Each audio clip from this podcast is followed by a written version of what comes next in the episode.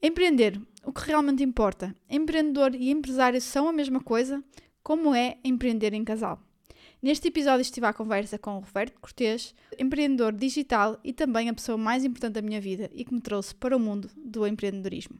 Olá, business lovers! Meu nome é Andrea Rocha, sou business coach e especialista em gestão e administração de negócios e este é o Business After Hours.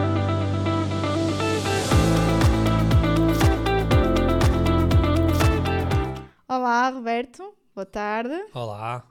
Então, tal como eu disse na intro, nós hoje temos aqui um convidado, Roberto Cortês, ou não fosse ele também o meu marido, mas uh, basicamente também trouxe aqui porque faz, uh, está ligado aqui aos temas de podcast, né, que é empreendedorismo, negócios, embora o Roberto explore uh, mais os negócios digitais, é essa basicamente o seu percurso.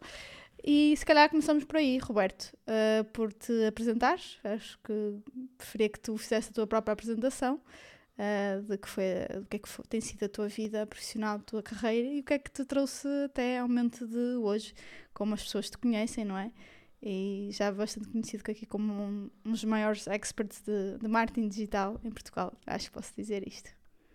Obrigado, Andrea. Obrigado também pelo convite. Um, todos que nos estão a ouvir, uh, era isto ou lavar louça, portanto eu decidi vir então ao podcast da Andrea. E quem é que é o Roberto então? Além do marido da Andrea, uh, eu trabalho com a marketing digital desde o ano de 2012, portanto já lá vão 11 anos, desde cedo que me especializei na área da performance, portanto sempre foi aqui uma, uma grande paixão, não é? desde que conheci esta área aqui do marketing digital, mas mais ligada à parte da performance, mais ligada à parte da conversão, ligada à parte dos anúncios, que tenho vindo a trabalhar então nesse sentido, nos últimos anos uh, criei algumas coisas giras, como por exemplo uma agência de marketing digital, uh, que é Massive Growth, e também criei o, uma série de conteúdos online que entretanto viraram uma comunidade, que é o PAD, hoje em dia, onde lá passaram nos últimos dois anos mais de 1300 uh, ah, membros e, portanto, é onde eu dedico grande parte aqui do, do meu tempo hoje em dia, assim como também às mentorias. Hoje em dia também sou mentor, uh, dou mentoria a pessoas que querem ser freelancers através de dois grupos de mentoria, o ProLancer e o ProLancer Plus. Então, é aí que eu vou dedicando grande parte do, do meu tempo hoje em dia.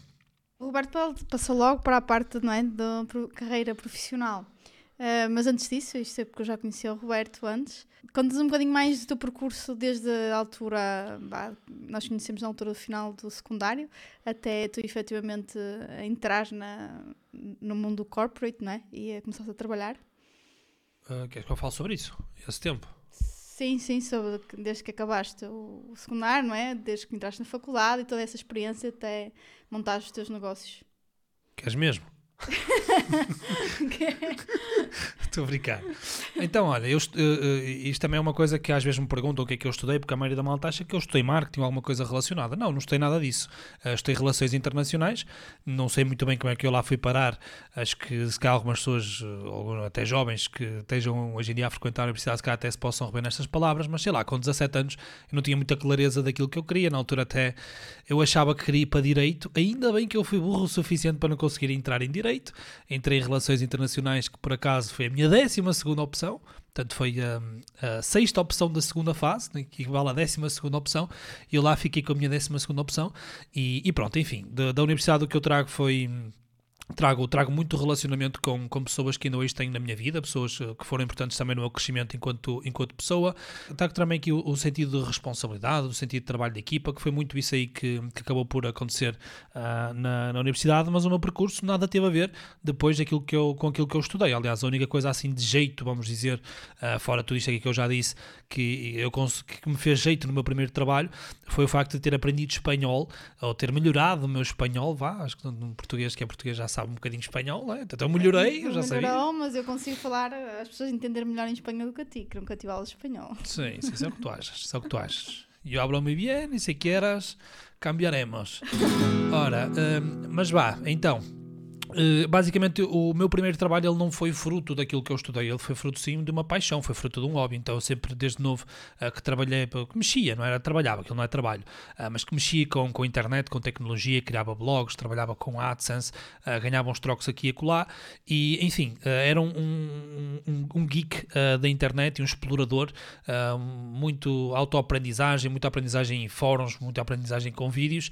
E então já era um apaixonado pela internet. E acabou por o meu primeiro emprego uh, surgiu graças a um, um, um vídeo uh, no YouTube, imagina só, um vídeo no YouTube uh, que me trouxe o meu primeiro emprego e pronto, a partir daí foi perceber, dentro, estando dentro do mundo corporate, rapidamente eu percebi o que é que fazia aquela empresa onde, onde, eu fui, onde eu fui trabalhar, foi na República Checa, foi a Webnode, que é uma empresa de criação de websites, e quando eu lá entrei, eu, muito rapidamente eu percebi pá, o que é que faz este negócio andar? Uh, quais é que são aqui os meninos dos olhos do patrão, que eram literalmente os meninos dos olhos do patrão, era a equipa de marketing, não é? Então o que é que esta equipa de marketing faz? Eles fazem o quê? Isto é, é o quê? Eles, uh, são ações na, na rua, offline, é na televisão, é o quê?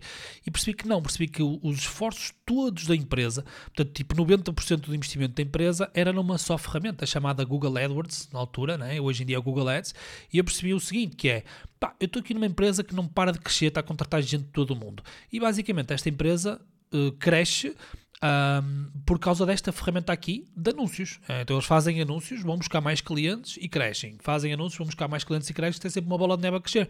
Eu na altura percebi assim: opá, se eu for bom com esta ferramenta que consegue meter dinheiro dentro de portas das empresas, nunca vai faltar trabalho. É, vou, vou, ter sempre um fator diferencial, uh, independentemente da situação, que eu posso aportar valor nas empresas porque eu sou bom nesta ferramenta. Então vou começar a estudar insanamente sobre esta ferramenta e a verdade é que eu não me enganei. Comecei a estudar insanamente uh, sobre a ferramenta uh, e também sobre outras vertentes do, da publicidade online, depois meti-me também nos anúncios do Facebook. E assim foi. Uh, nunca me faltou trabalho, felizmente, desde então. Uh, existe muita abundância e cada vez mais, muita mais procura aqui pela, pela vertente do marketing digital e assim foi. Uh, foi o, meu, o caminho, quando eu fui para a universidade, era de todo menos claro, não é? O que é que eu ia fazer no futuro. E mesmo quando saí da universidade, ainda não era de todo claro o que é que eu poderia vir a fazer. Mas a lição que eu daqui trago é que com, com dedicação uh, e fazendo as coisas de uma forma diferente, uma forma arrojada, que foi isso que eu fiz com aquele vídeo, né? e depois também lendo o mundo à nossa volta, lendo o mercado à nossa volta e, adaptando-nos a ele, que foi isso que eu também fiz quando eu percebi que existia uma ferramenta chamada Google Ads, ou Google AdWords, né? Uh, nós tendo esta capacidade de adaptação, pá, e depois o que eu digo que é fogo no cu, para fazer as coisas acontecer e pôr as coisas a, a, a mexer, e, e assim foi. Uh, o Roberto falou aqui do, do, do vídeo, aliás. Uh, o vídeo está disponível no teu canal do YouTube, certo? É o, é o vídeo mais antiguinho que eu lá tenho. Então, se quiserem saber mais sobre esse vídeo que tornou o Roberto, não é? ou proporcionou ao Roberto várias oportunidades de emprego, nomeadamente a primeira que ele agarrou, uh, está lá no canal de Roberto Cortes, no YouTube, que já conta com mais de quantos seguidores? O canal, o canal do YouTube, acho que quase 9 mil, mas esse vídeo passou das 20 mil visualizações. Ok, muito bom. E então, uh, depois ali falta aqui uma, uma parte entre as duas coisas que nós falámos, que é uh, quando é que tu te apercebes que, que o empreendedorismo é para ti e que em algum dia tu querias deixar o trabalho por conta de outra, não é? De trabalhar para, para empresas que são de outras pessoas. Olha, eu acho, eu acho que isso foi, um, isso foi mesmo numa fase muito, muito embrionária mesmo. Aliás, eu sempre tive aquela coisa Uh, de, de, de, criança mesmo, de que um dia gostava de ter um negócio meu, uh, mas isso, não é? Isso, ah, um dia gostava de ter uma empresa. Acho que nem todas as crianças pensam assim, mas eu já tinha esse pensamento. Um dia gostava de ter um negócio meu, gostava de ter a minha equipa, fazer as coisas à minha maneira, de ter um produto que ajudasse outras pessoas a ganhar dinheiro com isso. Eu já dava com essa ideia, não é? Desde, desde criança mesmo, mas entre teres a ideia e depois a execução, quer dizer, vai, vai um, um, um grande passo. E nesse momento aí na, na República Checa, isso intensificou-se quando eu percebi que, ok, se eu dominar uma determinada ferramenta, ali no caso o Google, o Google AdWords, se eu dominar isto aqui, um, eu poderei vir a ter o meu próprio negócio baseado nisto, portanto, vendendo serviços para outras empresas. Tanto é que ao fim de dois anos na República Checa, uh, eu despedi-me, na altura mandei-me embora, as coisas estavam a correr bem, tinha acabado até ser promovido, tinha acabado a ter um pequeno aumento, enfim, mas vinha aí um inverno e o inverno lá é demasiado rigoroso e eu, o frio faz-me confusão, então eu preferi fugir. Já estava lá dois anos, meio que acomodado, olha, bora fugir. E então despedi-me, vim para Portugal e vim para Portugal sem emprego. Na altura, uh, o que é que eu faço? Eu criei o meu site, comecei a criar algum conteúdo à volta desse site, um blog e tal, uh, e comecei a apresentar o meu serviço a outras empresas. Portanto, lancei-me aí em 2014, com dois anos de experiência, lancei-me logo aí como freelancer, e esse foi o meu primeiro passo para ter o meu próprio negócio, mas na altura não correu uh, muito bem, porque pá, eu tinha o conhecimento técnico, mas faltava-me todo o resto, principalmente maturidade, uh, e até mesmo skills de negociação, de precificação, gestão de clientes, até mesmo gestão de equipas para não ter o trabalho todo nos meus ombros, e falhei redondamente, não é? Muito por culpa até mesmo da, das especificações que eu fazia. Ah, enfim, ah, foi uma boa forma aí de eu aprender hoje o que eu ensino aos meus freelancers, veio muito também da aprendizagem que eu tive como, como freelancer, que foi, numa primeira fase foi tudo muito errado, deu tudo muito errado, e, mas pronto, ah, permitiu-me estar cá hoje, onde estou. Ok, já então basicamente foi isso que começaste como freelancer até, ou melhor, depois voltaste a passar para outras empresas, nomeadamente uma startup também para ter esse mais, mais presente o que é isso o empreendedorismo, não é? Até que te lançaste como empreendedor e lançaste a agência mesmo. Um, e uh, aqui a minha próxima pergunta é nesse sentido, o que é que achas mais determinante para o sucesso como empreendedor? Boa. Olha, só complementar aqui a, a, história anterior que eu percebi que deixei a meio. Mas já dizer uma coisa, que é, de, depois dessa experiência, uh, eu fui trabalhar para agências. E quando eu trabalhei, uh, quando eu comecei a trabalhar com agências, foi que eu percebi, uh, pá, muita coisa boa a acontecer, muita coisa que eu não concordava assim tanto também a acontecer. E foi, que eu, foi nesse momento que eu percebi, olha, um dia era isto que eu gostava de ter. Uma agência de marketing digital, portanto aqui uma equipa robusta que prestasse serviços para outros negócios e eu ganhasse dinheiro com isso. Era isto que eu queria ter. Só que daí até até lançares realmente uma agência, eu precisava de uma coisa que é fundamental, que é dinheiro, não é? Eu não posso só ter ideia e bora lá então contratar pessoas, eh, quer dizer, precisava de dinheiro e de clientes, não é? Então esse sonho acabou por ser um bocadinho adiado para uns anos mais tarde e quando aconteceu efetivamente eu ter a minha própria agência, eu já tinha aí as duas coisas que eram importantes. Eu já tinha um bom portfólio de clientes, portanto eu já, enquanto freelancer já tinha uh, dinheiro, já tinha uma receita boa e tinha um bom portfólio de clientes, portanto, para, aí, para abrir o meu próprio negócio de uma vez por todas, aí foi, um, foi, foi um passo muito mais, muito mais rápido. E a, a pergunta, só relembra-me só a segunda pergunta, desculpa. Uh, era é o, que, o que é que achas mais determinante para o sucesso de um, de um empreendedor? Olha, um, o que é que eu acho mais determinante para o sucesso do empreendedor? Acima de tudo, estares bem rodeado uh, e teres, uh, teres, teres um bom círculo energético, estares bem rodeado e aconselhado uh, por pessoas que, pá, realmente acrescentem valor, saber também contratar. Estar, quando eu digo estar bem rodeado, também não só de, de um círculo de influência forte, mas também de um, estares rodeado de pessoas certas, não é? Porque imagina, quando eu comecei a agência, eu contratei uma pessoa logo no, no início. Imagina, foi o Pedro Costa e deu tudo muito certo, mas imagina que não dava certo, não é?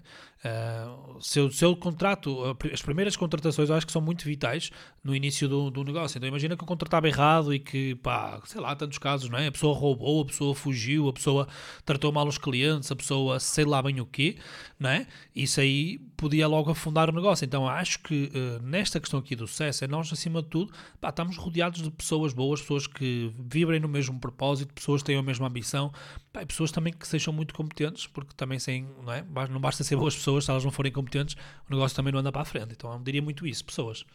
Sim, sim. É um, pilar que eu também muitas vezes falo. E, uh, embora, é assim, há aqui ah, basicamente definições do que é que é um empreendedor, um empresário, mas depois cada um acaba por levar à sua forma, muitas vezes até de uma forma enviesada, as pessoas acabam por uh, interpelar entre os dois uh, conceitos. Mas para ti, empreendedor e empresário são a mesma coisa, são coisas diferentes. Uh, como é que tu vês isso? Vês-te como um empreendedor ou como um empresário? Eu Na tua consigo... definição. Sim. Uh, certo. É, é, são definições do género. Para mim, o empreendedor é muito mais uh, aquela pessoa que é mais inovadora, mais criativa, uh, mais de ideias. Empresário é muito mais uh, números, não é? Mais investimento. Quer dizer, pelo menos na minha concepção, não sei se será essas as definições ou não, mas é assim que eu vejo as coisas. O empreendedor, a pessoa mais de inovação, a pessoa mais de, de risco, enquanto que o empresário é a pessoa muito mais de, de números, muito mais acautelado. mais gestão. Mais, mais gestão, um exatamente. Um empreendedor não necessariamente é um bom gestor, como por exemplo eu. Sou, eu sou empreendedor, não sou um bom gestor.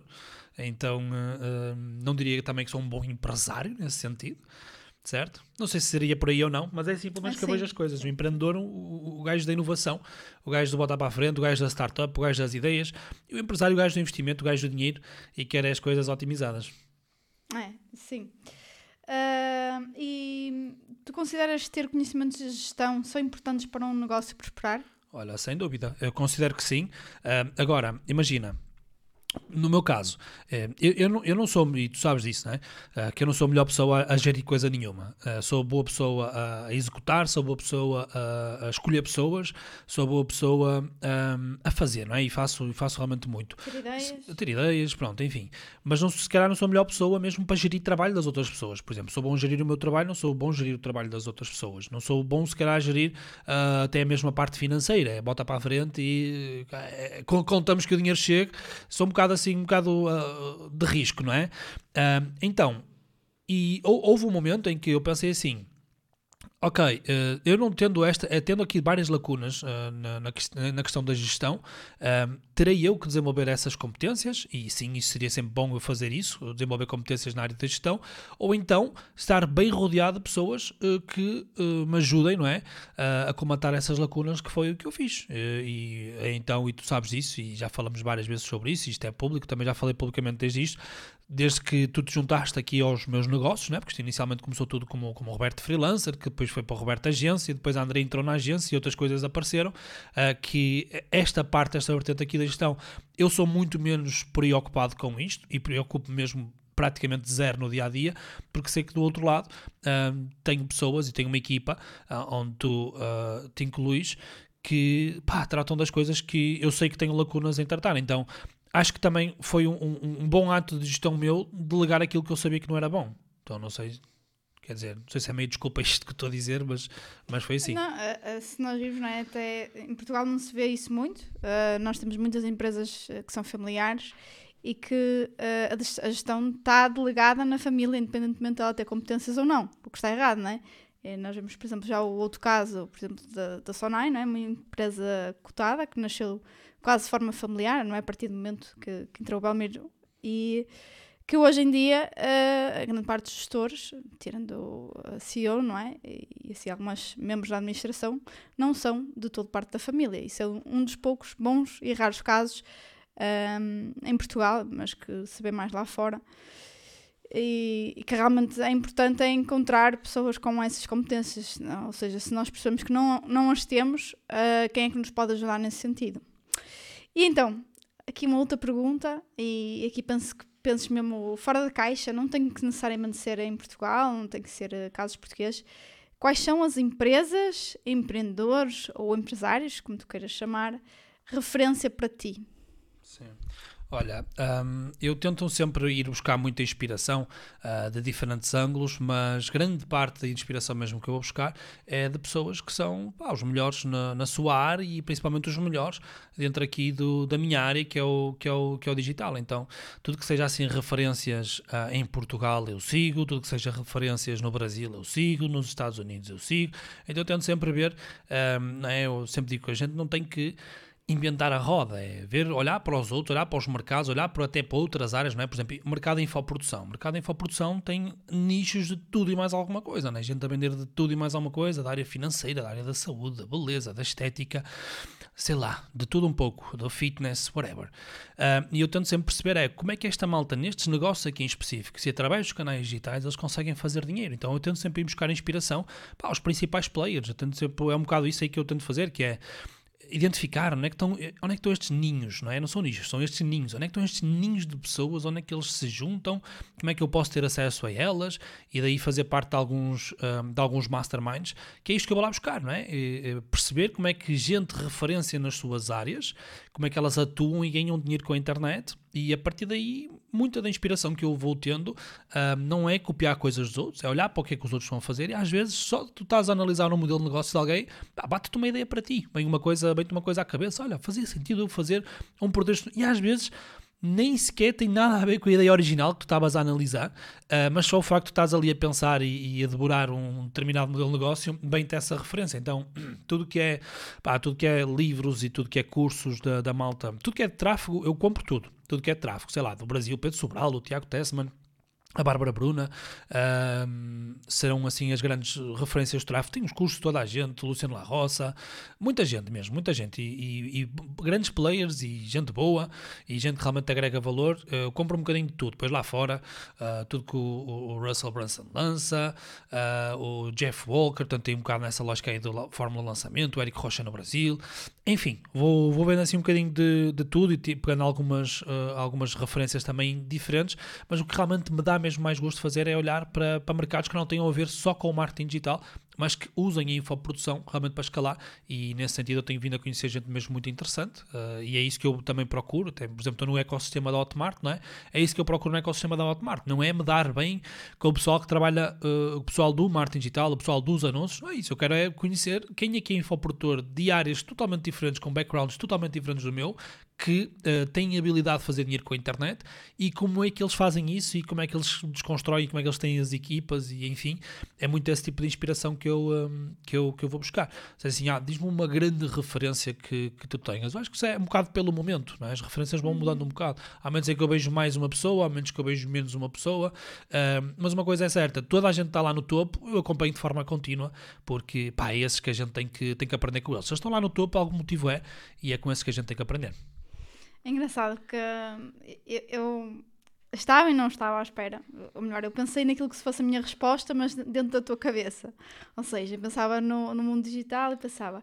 Ah, ele vai dizer Mark Zuckerberg ou Elon Musk ou coisa Sim, do género, porque dizer, acabam por ser também mais gestores, embora do que propriamente especialistas. Sabes, do género, o Mark Zuckerberg é uma pessoa do qual eu tenho uma admiração incrível, acho que ele construiu um produto pá, que para mim é o produto deste século. Acho que já podemos atribuir o produto do século, do, de, deste século. Meu Deus, estava a falhar a palavra do século XXI. eu a contar os séculos do século XXI. Se tivéssemos que atribuir já o, o, produto do século XXI, o Zuckerberg ganhava. Portanto, o que ele fez com a meta.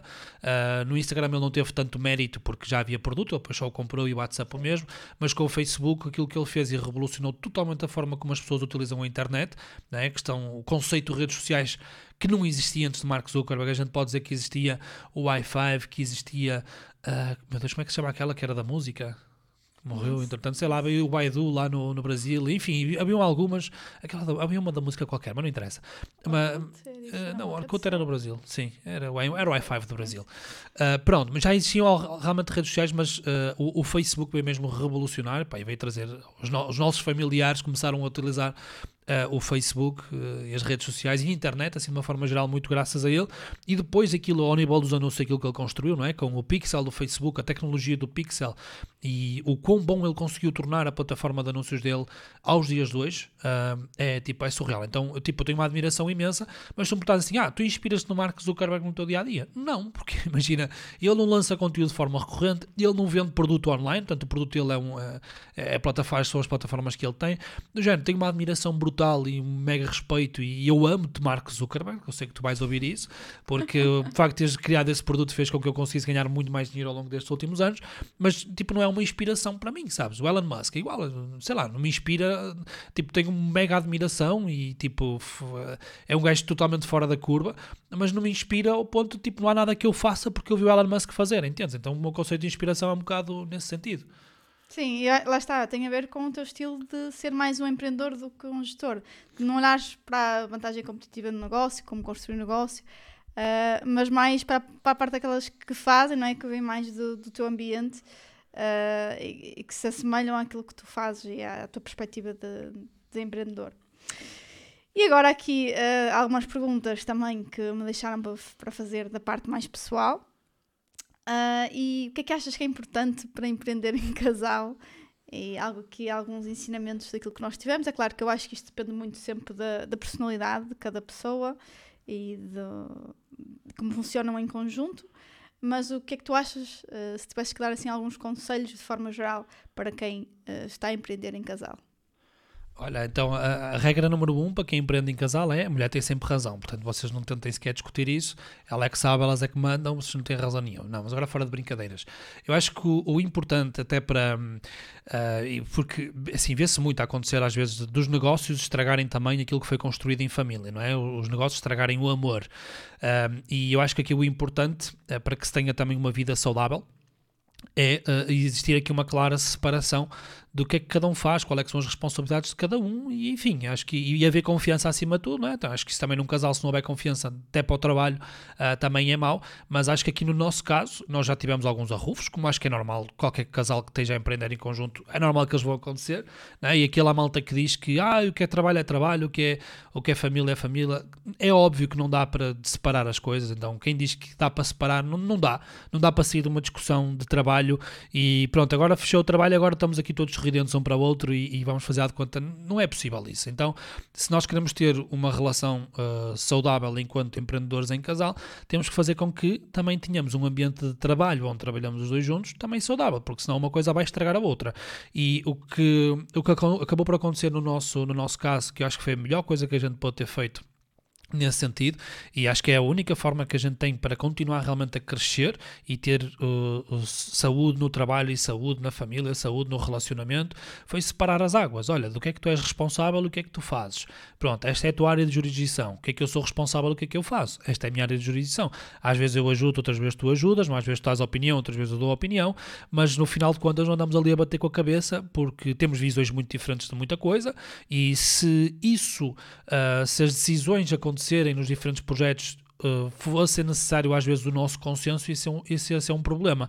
Então a forma como nós fizemos foi, olha, cada um trata das suas áreas, cada um trata dos seus projetos, estamos aqui para nos complementar, estamos aqui para crescermos juntos, mas uh, no final do dia cada um decide à sua maneira o que é que acha que é melhor para os projetos em que está metido. Então eu acho que isso foi, uh, foi fator-chave para nós.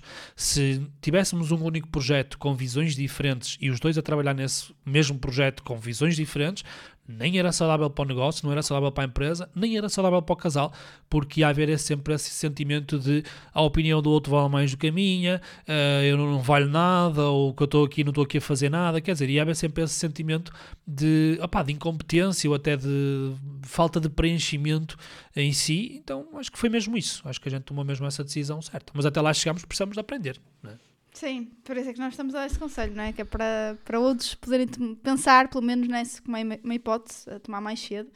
Eh, e eu concordo, aliás, eu concordo tanto que hoje em dia digo quando puder até temos os escritórios separados. Que a minha, realmente a minha forma, a minha cultura é, é bastante diferente do, Roberto. Então digo sempre é, é, é distanciar ao máximo possível.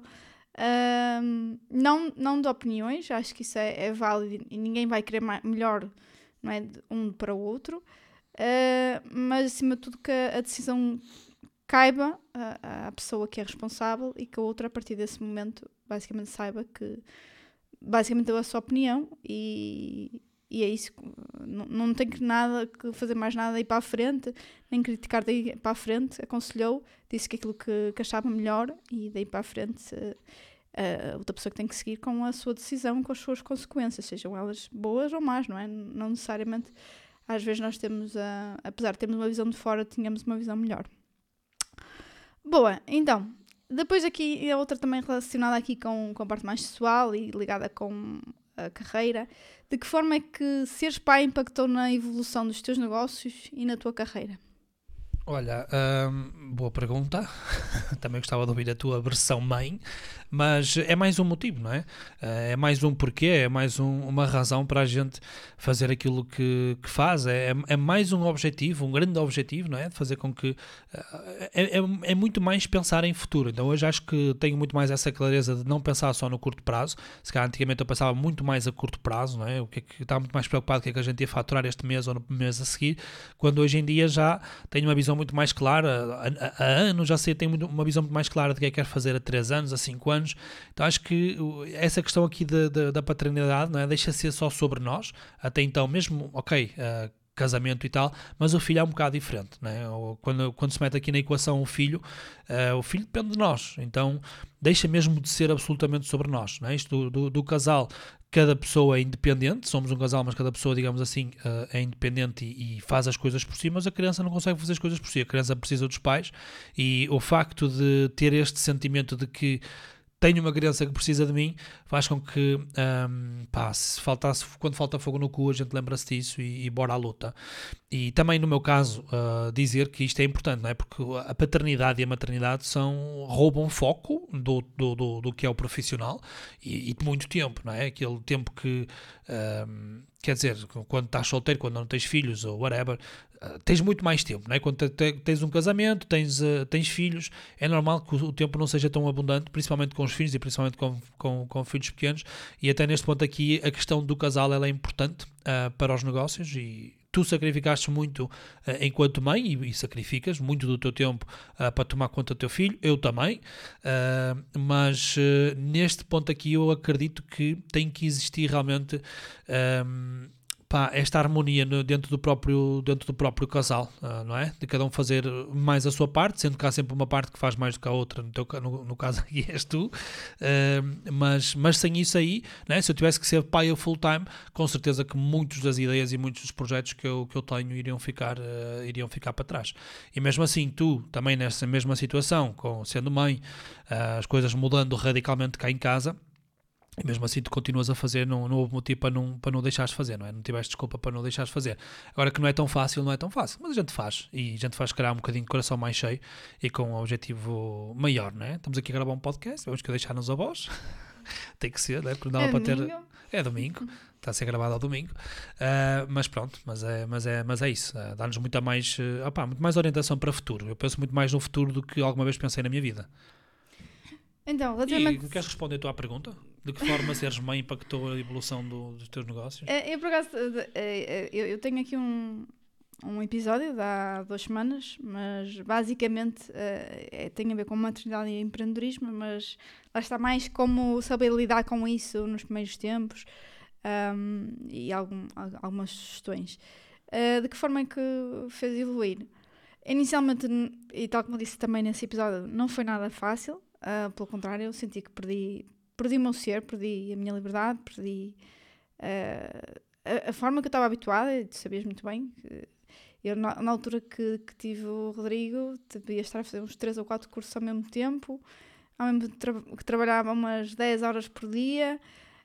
Um, mas ao mesmo tempo, hoje vejo que uh, consegui ainda mais ser mais produtiva, ser, passar menos tempo Uh, ainda que eu acho que não, se calhar na altura não via como distrações, mas hoje vejo, porque sou, o meu tempo é muito mais focado.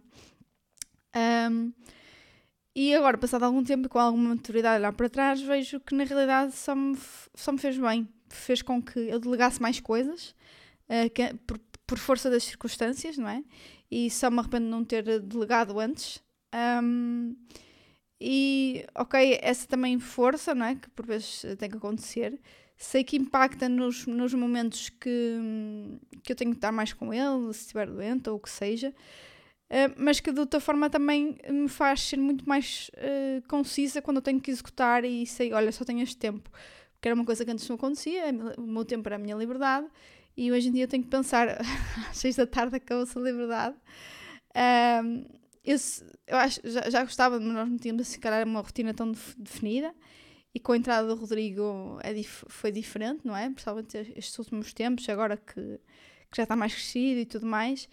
E eu passei basicamente a amar ainda mais a rotina, a ser ainda mais um, eficiente na, na gestão do meu dia a dia.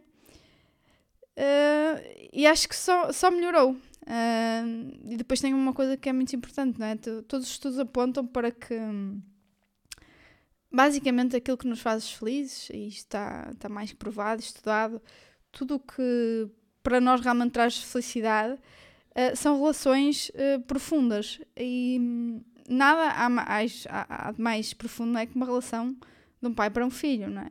Ainda, alguém, uh, ainda por cima alguém quando nós temos que cuidar desde pequenino e que basicamente, como eu, como eu disse no outro episódio, é uma questão de, de legado. Eu já não olho para isto só, só como um como um, como um filho, não é? É, uma, é um investimento meu. Uh, e que eu pretendo agora uh, trabalhar o máximo possível nele para, para dar os melhores frutos, para ser aquilo que, que eu não digo gostaria que fosse no sentido de o moldar, mas construir uma boa pessoa nele. Basicamente é isso. E até nisso estamos alinhados. E esse é que é o grande objetivo, é construir um grande ser, uma boa pessoa. Pronto, e agora uh, estamos aqui mesmo quase a chegar ao fim. Quais os teus maiores sonhos? eu acho que isso aí nós também temos uma visão muito, muito parecida, não é? Hoje em dia, os, os, eu ia dizer os nossos, mas sim, posso dizer os nossos. Os nossos maiores sonhos têm muito a ver com aquilo que é o nosso bem-estar enquanto família. Uh, o meu maior sonho não é um sonho individual, o meu maior sonho são, é um sonho de, de, construção, um sonho a três, agora que vai ser a quatro, vai passar a quatro.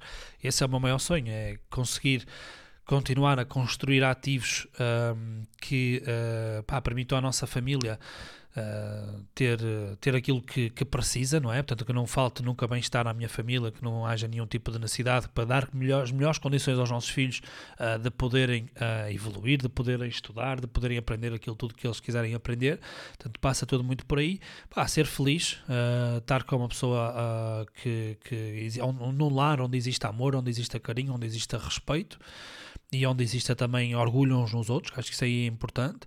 E eh, bem, esse é o meu maior sonho, é ver os nossos filhos a crescer felizes, saudáveis e nós dois também, sempre, a beninhos ao lado um do outro, felizes e saudáveis e está tudo bem. E à nossa volta também continuarmos a, a rodear-nos de pessoas que, pá, que nos agreguem na nossa vida, não é? seja nas empresas, nas nossas vidas, nos nossos colaboradores, na família, nos amigos, uh, continuar a, a ter essas uh, pessoas do bem, pessoas que nos querem bem, cada vez mais perto e com uma relação cada vez melhor com todas essas pessoas. Uh, esse é, o, acho que é o meu maior sonho. Não sei se é muito trivial aquilo que eu disse, mas estou bem assim. Se tudo acontecer assim, está ótimo. No mês, no mês. Exato. Um, e por último, uh, então, há, há, várias pessoas que eu sei que ouvem aqui o podcast e que me seguem, que acabaram por vir uh, da tua, tua, rede de conexões, não é? Uh, muitas pessoas do PAD, entre outros, mas também tem aqui outras pessoas que já que procuram mais de, no conhecimento de gestão, talvez não te conheçam, e então, porquê é que aqui as pessoas devem seguir? E eu, eu ligaria aqui à parte de, de, da importância dos negócios digitais, que foi isto que tu também me chamaste à razão, não é? Uh, para mim, uh, as pessoas do marketing, se me perguntassem há 3 ou 4 anos atrás, eu dizia que era aquelas pessoas do departamento que estão de férias todo o ano. Uh, não percebia muito bem o que é que eles faziam, não era de grande interesse porque não eram eles que geravam dinheiro e muito, muito menos pensava nesta questão de internet, Google Ads, como fazer dinheiro com a internet, a importância de, de nos expormos, que era algo que eu também não fazia, não é? Uh, isto até tem bem menos de um ano, que tu sabes que eu não me exponho de qualquer forma, nem sequer tinha uma conta no Instagram fechada para ir com 300 seguidores, em que todas são pessoas bastante próximas, ou eram. Uh, por isso porque é que achas que as pessoas te devem seguir? O que é que podem usufruir uh, através dos teus conteúdos? Olha, malta, vocês que seguem a Andrei e que ouvem o podcast dela, é, tal como ela disse, ela olhava para isto do digital, não é? Assim, de uma forma muito. É férias, esta malta está de férias. E eu convencia. Ela até tem um podcast, tem presença na, nas redes agora e tudo mais. Eu consegui convencê-la. Portanto, se eu consegui convencer a Andreia e tu és uma pessoa que também está reticente relativamente à vantagem para o teu negócio uh, do, do, dos anúncios da internet, da performance da internet, de ter uma boa presença uh, aqui com, com o marketing digital na, na, na, internet, se és cético nesse sentido, anda-me seguir que eu também trato de ti em pouco tempo, uh, estás-me a dar razão, tá bom? Então se és dessas pessoas, como a Andrea era, uh, anda até mim, anda até mim que eu consigo vos converter a todos. E, e é isso, acho que eu, pronto, a minha especialidade uh, é aqui na dentro da área do digital, eu vou partilhando muito conteúdo, conteúdo diferente, algum pago, algum gratuito, tenho uma rubrica no YouTube que se chama Sextas-feiras Ímpares, portanto já vou para aí na 57, na, na live número 57. Então, se tu te interessas minimamente, ou se achas, ou que se queres dar uma hipótese aqui ao que é o marketing digital, anda a ouvir alguns dos meus conteúdos, que seguramente ficarás. Depois de ouvires, uh, se te interessares pela área, vais perceber que ali há valor e que depois ficarás por lá. E eu cá estarei. É, é verdade. Aliás, eu tenho um dos negócios, não é? Que basicamente está 100% comigo, que é o recrutamento e seleção na área do marketing digital. E eu hoje em dia, às vezes, quando aparece clientes em que apostam um pouco no digital, eu já apareço Roberto a falar e aqui em pingilhos que têm que fazer anúncios, que o Facebook Ads é melhor que o LinkedIn Ads, uh, e é tentar eliminar várias crenças que, que, já ouvi aqui muitas vezes do, do Roberto. Um, obrigada, Roberto, por este episódio. Foste aqui a primeira entrevista. Espero que ainda tenhamos a oportunidade no futuro de fazer mais, talvez noutro com outro tipo de perguntas. E muito obrigada, é isso que eu tenho a dizer. Este foi o episódio número 38. Uh, isto inicialmente a Andreia, há coisa de um ano atrás, disse-me: Vamos lançar um podcast juntos. Eu, tá bem, um dia destes. Então procrastinei, procrastinei e ela, não vai de modas, passado uma semana já tinha o script todo, todo aí montado, já estava a gravar os primeiros episódios e foi sem mim. É mesmo assim, gente. Isto aqui não há desculpas para não fazer. Ela primeiro tentou comigo, eu procrastinei um bocadinho, estava focado noutras coisas, mandou para a frente, mas cá estou eu no episódio 38 e agora segue o jogo. E parabéns por todo, por todo este podcast, é realmente um motivo de orgulho para mim ver-te com esta consistência incrível uh, e com certeza que irás sempre colher muito de tudo aquilo que tu tens vindo a semear ao longo deste, destas 38 semanas de, de podcast. Parabéns por isso, és uma inspiração. Obrigada. E assim chegamos mais uma vez ao final do episódio do Business After Hours. Espero que vos tenha sido útil, que tenham gostado aqui desta primeira conversa com o convidado. Que sigam o Roberto Cortês nas redes sociais, Instagram, Facebook, está em todas, LinkedIn, YouTube. YouTube. Uh, não tem podcast, mas tem, lá está, as sextas ímpares, também é uma rubrica recorrente, uh, todas as sextas ímpar, lá está. E um, espero ter-vos aqui no próximo episódio. Já sabem, classifiquem este episódio na plataforma que estão a ouvir. Fico à espera de vocês no próximo episódio. E até lá. Stay tuned.